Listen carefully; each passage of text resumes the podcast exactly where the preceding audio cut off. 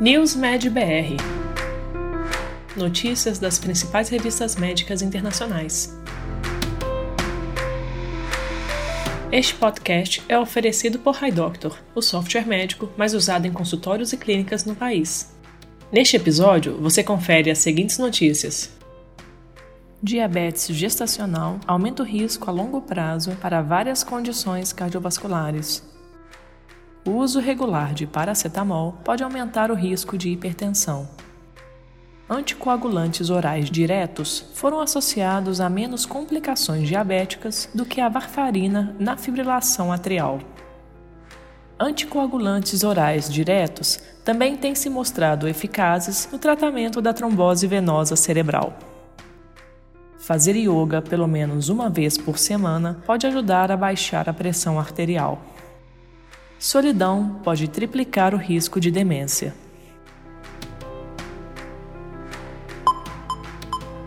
Diabetes gestacional aumenta o risco a longo prazo para uma ampla gama de condições cardiovasculares. Uma análise dos dados da coorte UK Biobank, publicada no American Journal of Obstetrics and Gynecology, está fornecendo aos médicos uma visão abrangente dos riscos cardiovasculares de longo prazo associados ao diagnóstico de diabetes mellitus gestacional. A análise da coorte associa a presença de diabetes gestacional a um aumento de 33% no risco de doença arterial coronariana, 67% no risco de infarto do miocárdio, 69% no risco de acidente vascular cerebral e 42% no risco de insuficiência cardíaca, além de outras doenças cardiovasculares. Nas análises de mediação, os pesquisadores descobriram que o diabetes evidente subsequente explicava 23% da associação entre diabetes gestacional e desfechos cardiovasculares gerais. A hipertensão explicou 11% dessa associação e a dislipidemia explicou 10%. O uso regular de paracetamol pode aumentar o risco de hipertensão. Pesquisa publicada na revista Circulation indica que o uso prolongado de paracetamol ou acetaminofeno pode aumentar o risco de desenvolver hipertensão. Foi feito um estudo duplo cego, controlado por placebo, cujos resultados sugerem que os pacientes que receberam 1 grama de paracetamol quatro vezes ao dia experimentaram aumento na pressão arterial sistólica e diastólica após apenas duas semanas de uso diário da medicação. O estudo demonstrou que a ingestão diária de 4 gramas de paracetamol aumenta a pressão arterial sistólica em indivíduos com hipertensão em aproximadamente 5 milímetros de mercúrio, quando comparado com placebo. A prescrição de paracetamol a longo prazo deve ser cuidadosamente avaliada, especialmente em pacientes com risco de doença cardiovascular. Anticoagulantes orais diretos foram associados a menos complicações diabéticas do que a varfarina na fibrilação atrial. Novos dados de uma análise de pacientes com fibrilação atrial e diabetes sugerem que os anticoagulantes orais diretos foram associados a um risco menor de complicações diabéticas do que a varfarina, os resultados de um estudo de coorte retrospectivo de mais de 30 mil pacientes, publicado pelo Annals of Internal Medicine, demonstraram que os usuários dos anticoagulantes orais diretos tinham um risco 16% menor de desenvolver complicações macrovasculares, um risco 21% menor de complicações microvasculares, 9% menos risco de uma emergência glicêmica e um risco 22% menor de mortalidade em comparação com os usuários de varfarina em uma população de pacientes com diabetes mellitus e fibrilação atrial. Portanto, os anticoagulantes orais diretos podem ser uma escolha terapêutica melhor do que a varfarina para diminuir essas complicações e a mortalidade nesta população. Anticoagulantes orais diretos têm se mostrado eficazes também no tratamento da trombose venosa cerebral.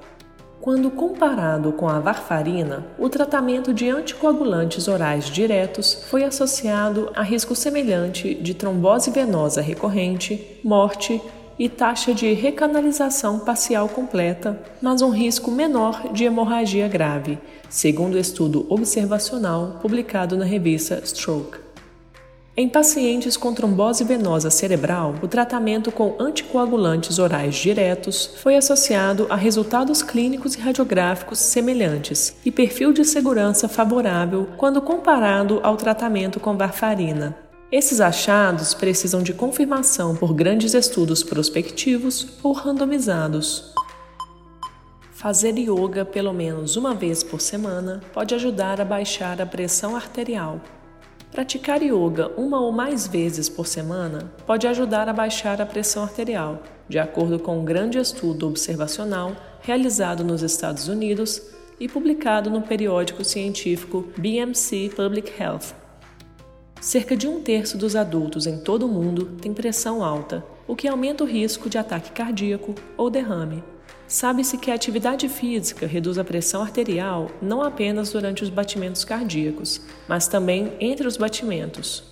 O estudo, que analisou os registros eletrônicos de saúde de mais de 1.300 pessoas com idades entre 18 e 79 anos, descobriu que aquelas que praticavam yoga tinham uma pressão arterial sistólica 2,8 milímetros de mercúrio mais baixa e uma pressão arterial diastólica que foi 1,5 milímetros de mercúrio mais baixa do que aquelas que não praticavam yoga.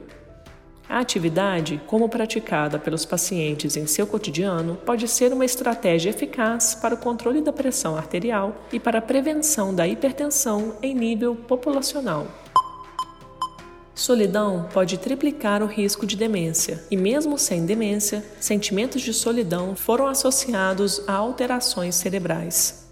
Estudo aponta que a incidência de demência triplicou em idosos solitários que, de outra forma, teriam um risco relativamente baixo com base na idade e nos genes. De acordo com pesquisa publicada na revista Neurology, pessoas idosas solitárias com menos de 80 anos, sem um alelo ApoE4, tiveram um risco três vezes maior de demência ao longo de 10 anos do que idosos com situação semelhante que não eram solitários. E, independentemente da idade ou dos estados da ApoE4, idosos solitários apresentaram risco maior de demência em 10 anos em comparação com aqueles que não eram solitários. Entre as pessoas sem demência, a solidão foi associada a uma pior função executiva, menor volume cerebral total e maior lesão da substância branca. Esses achados podem ter importantes implicações clínicas e de saúde pública, dadas as tendências observadas de solidão. Você ouviu mais um podcast News Med BR, te atualizando sobre as principais publicações da área de saúde. Continue se informando em nosso site news.med.br. Até a próxima! Este episódio foi oferecido por HiDoctor, o software médico mais usado em consultórios e clínicas no país.